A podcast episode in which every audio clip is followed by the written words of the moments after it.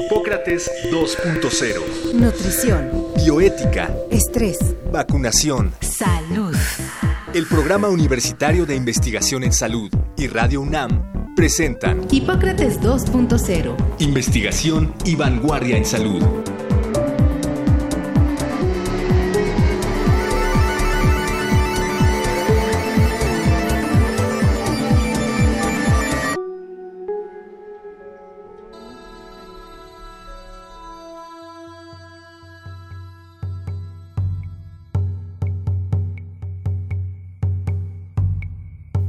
La diabetes mellitus es una enfermedad multifactorial donde se altera la forma en que el cuerpo procesa el azúcar que se encuentra en los alimentos y bebidas que consumimos. Están bien identificados los factores de riesgo para esta enfermedad y existen protocolos bien establecidos que permiten prevenir sus complicaciones. Su atención requiere un enfoque multidisciplinario donde se le brinde a los pacientes y sus familiares información completa y se les dé un acompañamiento que favorezca el tratamiento. Para hablar sobre la atención integral de las personas con diabetes, hoy, en Hipócrates 2.0, platicaremos con la doctora Liliana Muñoz Hernández y la maestra en ciencias Lisette Gómez Munguía.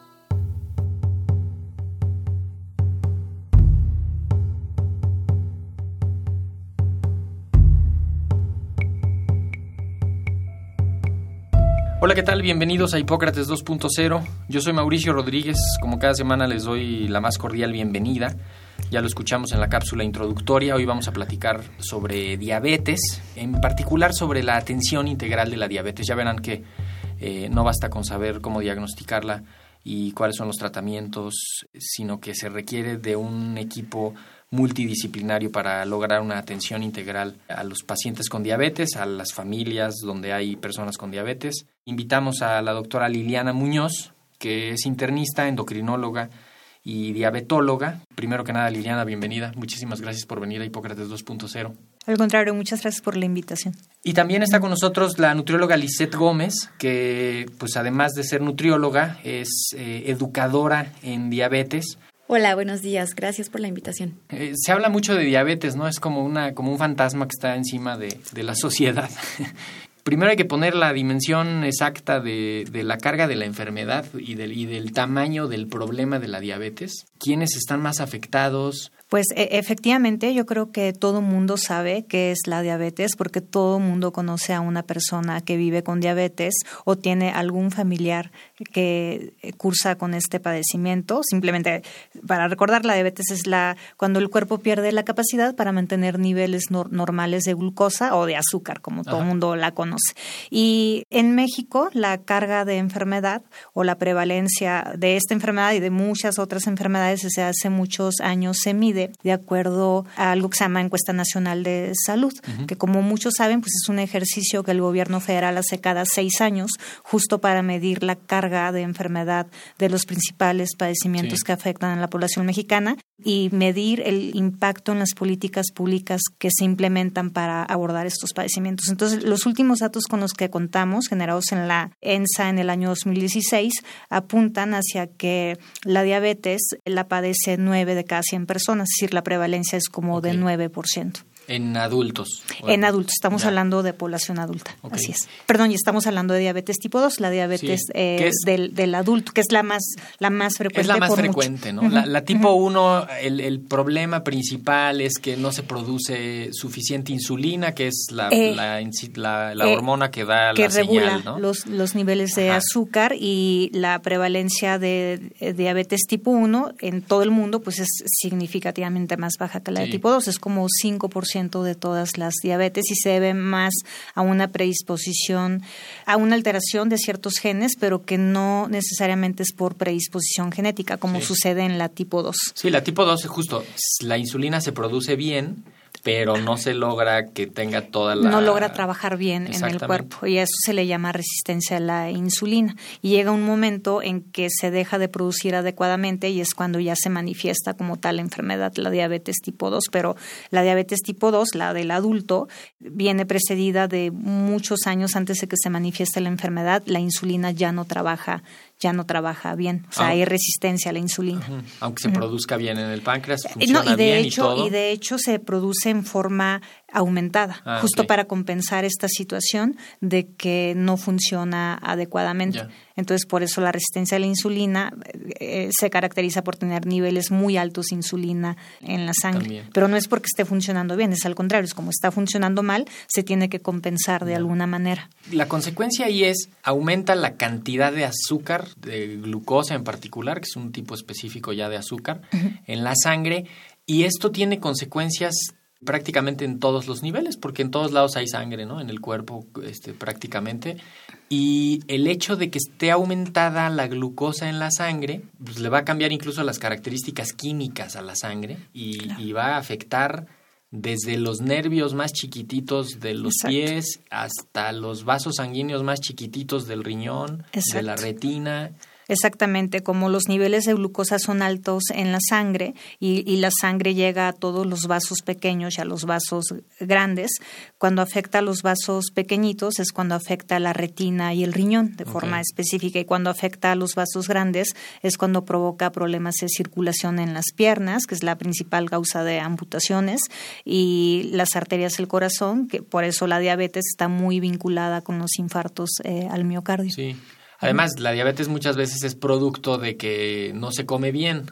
Si no se come bien, además de tener el azúcar elevado, pues vas a tener todo lo demás también descuatrapeado, ¿no? Los lípidos van a estar altos, seguramente Exacto. va a haber obesidad, Sí. seguramente va a haber este, van a estar las arterias tapadas por depósitos de grasa este, es. y todas esas consecuencias que se suman al, problema en sí del, del azúcar alta. Sí, claro, típicamente la diabetes eh, tipo 2 está asociada a, a estas alteraciones, a tener eh, lípidos altos en la sangre, forma más específica triglicéridos y colesterol. Y esto pues fomenta que todo ese exceso de grasas en la sangre se vaya quedando acumulado en las arterias, que se vayan formando placas en las arterias que se llaman ateromas, que cuando crecen lo suficiente pueden llegar a tapar la luz de una arteria, que es como nuestra cañería, y así ocasionar un infarto en el cerebro, en el corazón, en las eh, eh, extremidades.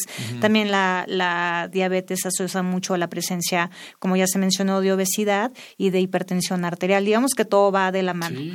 Por ejemplo, la presión alta, tener obesidad, pues favorece la presencia de hipertensión. Entonces son padecimientos que si se no hay- asocian.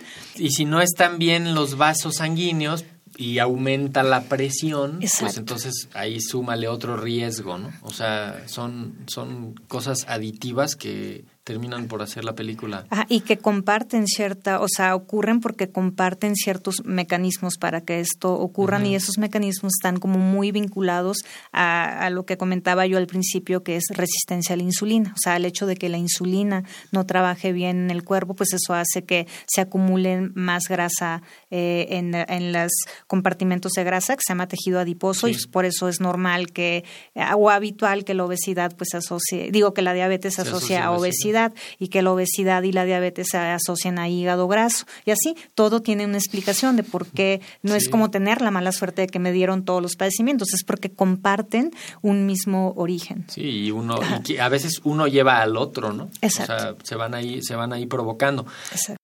Creo que ya podemos decirlo así a estas alturas de la ciencia médica que se sabe muchísimo de la diabetes. Se sabe el diagnóstico temprano, las moléculas afectadas, los genes involucrados, los factores ambientales. Casi que, que ya debería de estar resuelto este problema. Exactamente, Digo, no sé si basta con saber, ¿no? Eh, Sí, claramente lo que suce- ha, ha estado sucediendo con la prevalencia de diabetes en los últimos años, sobre todo en, en- en países que tienen como economías similares a, lo- a los de México, nos hacen preguntarnos, o sea, ¿por qué si se ha avanzado tanto en el conocimiento científico Sí. de la molécula, de por qué sigue habiendo tanta gente con diabetes? El avance en estos conocimientos, pues sí ha, permit- ha permitido que en los últimos 10 años se hayan generado tratamientos muy buenos para tratar la enfermedad, moléculas muy buenas para bajar el azúcar. Sin embargo, el impacto que ha habido en prevalencia, pues prácticamente ha sido nulo. Entonces es un claro ejemplo de cómo el conocimiento es que incluso toda la gente sabe que es la diabetes, toda la, Sí. toda la gente sabe que es un grave problema de salud eh, nacional, Entonces, tal vez lo que se requiera para realmente tener un impacto en la prevalencia es más a nivel de políticas públicas de salud en prevención, no tanto en el conocimiento de la enfermedad, sino ahora ya sabemos qué es, cómo lo vamos a prevenir y qué vamos a hacer para que la gente realmente sea consciente de cuáles son las medidas para prevenir la diabetes. De hecho, desde hace muchos años existe un concepto que se llama prediabetes, que muy en sus inicios fue un poquito como controversial porque se tomaba un poquito, ¿cómo le vamos a decir a alguien que es prediabético? O sea, ¿cuál es el, el, impacto que va a tener eh, estereotipar a una persona como, como prediabetes? Ya le estamos diciendo que, que tiene una enfermedad que todavía, no, tiene. y lo cual puede tener un impacto hasta por fines legales de discriminación de, discriminación laboral, de que no te quieran vender un seguro de gastos médicos. Entonces fue un poquito difícil introducir el término, pero ahora está muy bien establecido. O sea, la gente que tiene niveles altos de glucosa, que no son lo suficientemente altos para decir que tiene diabetes, pero que tampoco son normales, porque lo normal es tener la glucosa abajo de 100 cuando estamos en condiciones de más de 8 horas de ayuno. O sea, una persona que tiene su glucosa arriba de 100 y tiene ocho horas de ayuno, pero abajo de 126, está en esta zona gris donde no le podemos decir tienes diabetes porque no la tienes, pues tampoco le podemos decir que es normal. Y esa gente tiene una alta probabilidad de desarrollar diabetes en, el hace futuro. Tiempo, hace tiempo hicimos, hicimos un programa sobre diabetes como desde una perspectiva epidemiológica, vino el doctor Rui López Ridaura. Y uno de los conceptos que nos aclaraba era justamente este, de, porque le, le, debatíamos mucho como de decirle, oye, ¿por qué, este, ¿por qué les dicen prediabéticos? ¿O ¿Por qué se meten de una vez al, al, la, como al compartimiento de la enfermedad a unos que todavía no están? Y lo que justamente nos, nos explicaba y que lo, lo dices tú también aquí de, de vuelta es, está demostrado que esos que están en esa zona se van a meter a, la siguiente zona. Exacto. Es como una diabetes que va iniciando y que ahora tenemos oportunidad de diagnosticarla, porque antes no. Antes una persona iba y se hacía un chequeo cuando ya había perdido 20 kilos, cuando ya hasta su vecino, que no era médico, le decía, oye, ¿no tendrás diabetes?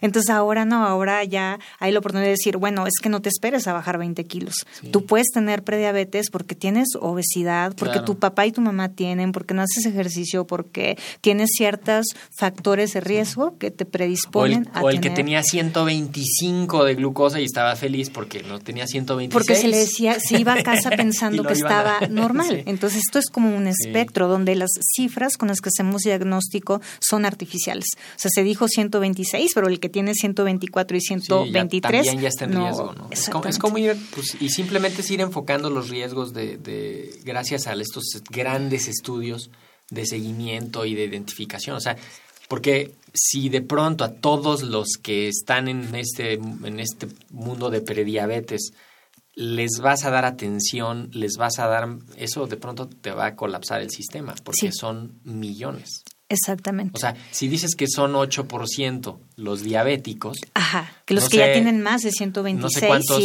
por cada diabético, cuántos prediabéticos hay, eso es un eso va a colapsar el sistema. claro, más aún si se permite que ese X porcentaje llegue a padecer, pero como las medidas de prevención simplemente implican que el paciente mejore su estilo de vida, de hecho hay, hay estudios muy grandes que se que el principal se originó en Estados Unidos, pero que en varios países se han tratado de reproducir de medidas de prevención en diabetes de forma muy consistente. Todos estos estudios han mostrado que la mejor forma de revertir una condición de prediabetes hacia normal o de por lo menos evitar que una prediabetes avance a diabetes es dieta y ejercicio. Ha, habido comparaciones de varios grupos de tratamiento y siempre se ve que los de dieta y ejercicio son los que más logran revertir su prediabetes hacia normal y otra alternativa es usar un medicamento que es muy barato, que es muy noble, que se llama metformin. Entonces esas dos estrategias eh, alrededor del mundo han demostrado de forma muy consistente eh, evitar que una persona le dé le dé diabetes con todos los eh, gastos que eso generaría para un sistema de, de claro. Bueno, ya nada más las consultas y eso es algo que claramente debe de bajar a primer nivel de atención no nos podemos esperar a que los diabetólogos se hagan carga de se hagan cargo de esto porque no van a alcanzar los diabetólogos de, claro y de, hecho creo que no nunca ha sido la, la idea de ningún país que tenga como muy claras sus políticas de salud. O sea eh, la diabetes la debe saber tratar el médico de primer Claro, contacto. claro. Este, y no un paciente con una diabetes normalita no tendría ni por qué llegar al endocrinólogo, que además es diabetólogo, Sí, o sea, no, se, no, no, debería saber o debería poder ser tratada desde la medicina y prevenida desde la medicina de primer contacto, Sí. porque nunca va a haber una estrategia que sea más barata que prevenir. Y, y que justo es- el, el- en diabetes eso es el ejemplo más claro. O sea, si hay una manera de diagnosticarlo temprano, quizá esta, esto que mencionas de decir, si en una muestra de azúcar en sangre tienes más de 100 y menos de 126, Estás en un riesgo estás en muy una claro zona de, de riesgo tener- y, y tienes que hacer algo. Y ahí empieza la parte integral del, del manejo de la diabetes, ¿no? Lo mencionas claramente, el, el aspecto de la alimentación es una piedra angular de esta historia. O sea, no sé, Lice, tú tienes, eh, además de tus estudios en nutrición, de plano dijiste, pues yo me voy a hacer un diplomado en educación del, en diabetes, ¿no? Ok, el concepto del educador en diabetes es un profesional de la salud que va a desarrollar durante su periodo de entrenamiento en un diplomado las habilidades y destrezas para poderse comunicar con un paciente que vive con diabetes Mm. y acompañarlo en su proceso de salud de enfermedad. De hecho, el concepto de educación en diabetes viene E significa desde, y ducos, conducir o guiar Ya, y llevarlos por ahí. llevarlos el- en el proceso de la enfermedad a la salud. Cuando no es posible, por ejemplo, en diabetes que se vive ya con esta enfermedad crónica, entonces es acompañar al paciente durante su proceso de enfermedad dentro de un equipo multidisciplinario, Claro. porque si bien el tratamiento farmacológico de diabetes es importante, conocer cada vez más sobre la dosificación de insulina, de medicamentos, el tratamiento no farmacológico juega un papel fundamental en la mejoría de esta enfermedad.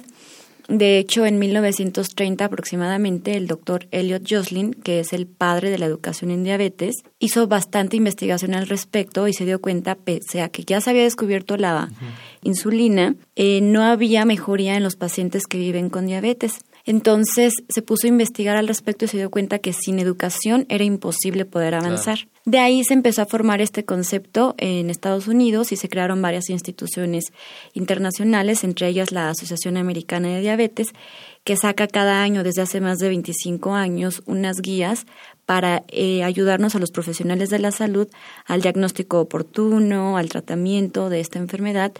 Y ahora se incluye el equipo multidisciplinario que puede ser desde el nutriólogo, endocrinólogo, podólogo, oftalmólogo, nefrólogo, psicólogo y el educador en diabetes como acompañante eh, con el paciente para tratar a tiempo esta enfermedad y no avanzar del primer nivel, segundo hasta el Claro. tercer nivel, que es donde ya tenemos complicaciones. Sí. Liliana, tú, digamos, inicialmente abordas la, la parte médica, pero ya así en, la, en, en- en el campo de batalla, ¿cómo se articula un equipo multidisciplinario de diabetes? O sea, me imagino un paciente yendo de un consultorio a otro y finalmente no deja de estar como Exacto. fragmentada la Sí. atención. Definitivamente es difícil eh, desvincular la parte del tratamiento farmacológico, donde principalmente nos enfocamos los médicos a, a todas las otras partes eh, de diabetes. Sabemos Sí. que las personas con diabetes son personas que tienen más probabilidad de estar deprimidas o de tener eh, alteraciones eh, en sus emociones como producto de la misma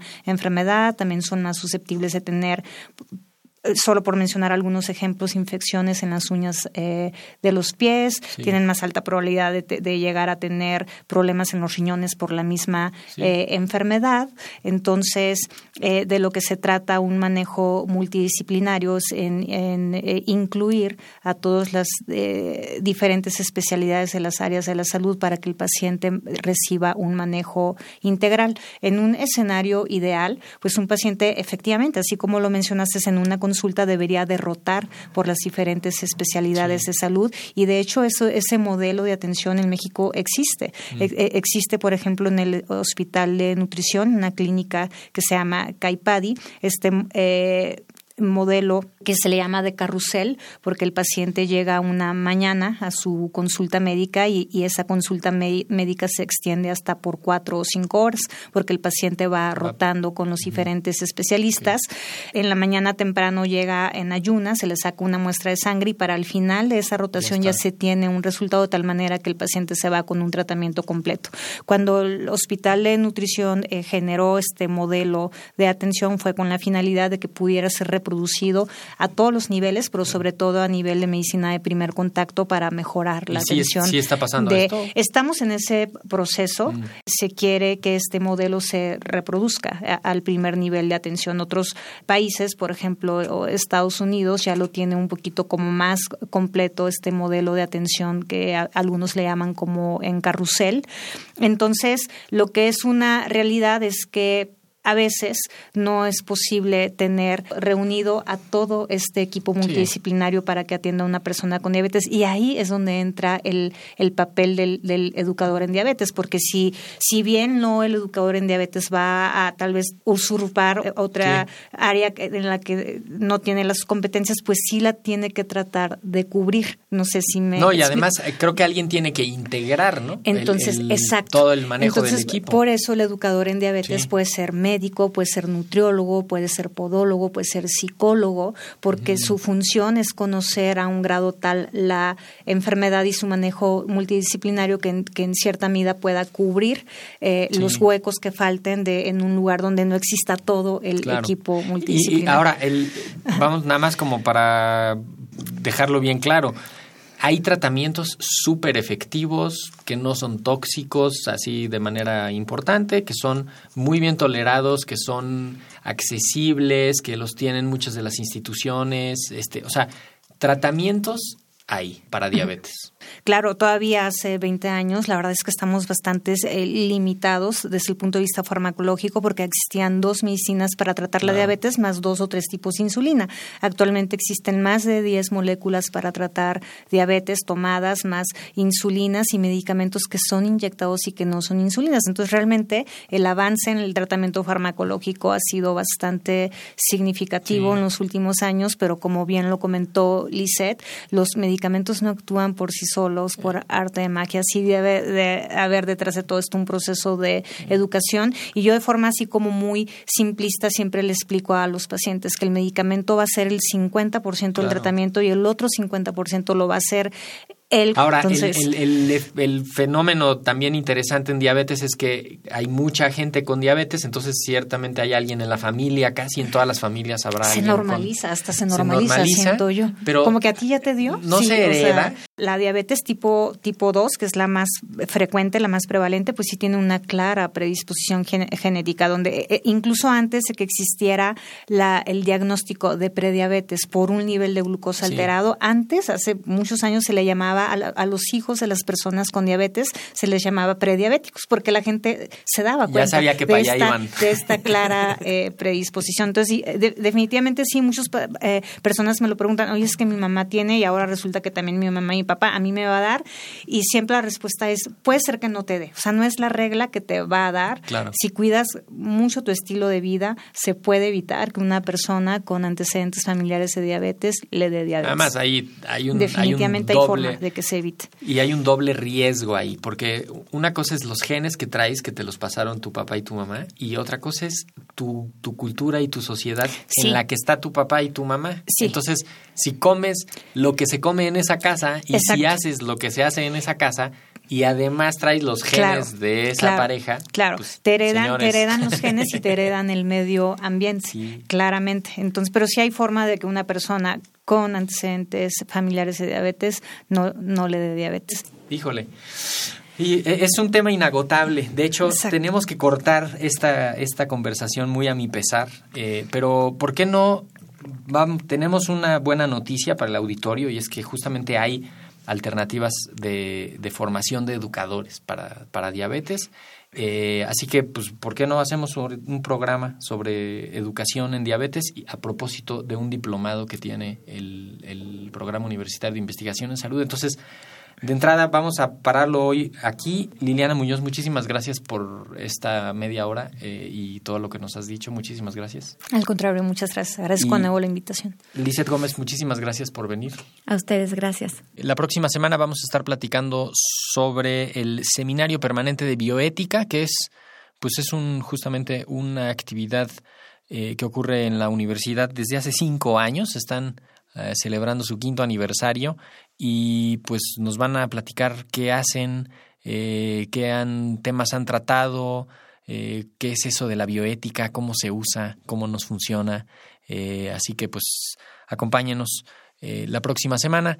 Yo soy Mauricio Rodríguez, muchísimas gracias por habernos escuchado, los esperamos la próxima semana. Quédense en sintonía de Radio UNAM. Agradecemos al doctor Samuel Ponce de León, coordinador del Programa Universitario de Investigación en Salud y coordinador académico de esta serie. El Programa Universitario de Investigación en Salud y Radio UNAM agradecen tu escucha. Te esperamos la siguiente semana para platicar sobre lo último en materia de salud e investigación. En Hipócrates 2.0. Investigación y vanguardia en salud. Se despiden de ti en la producción Patti Gamboa, Héctor Castañeda y Alejandra Gómez. Hipócrates 2.0. Radio UNAM. Experiencia Sonora.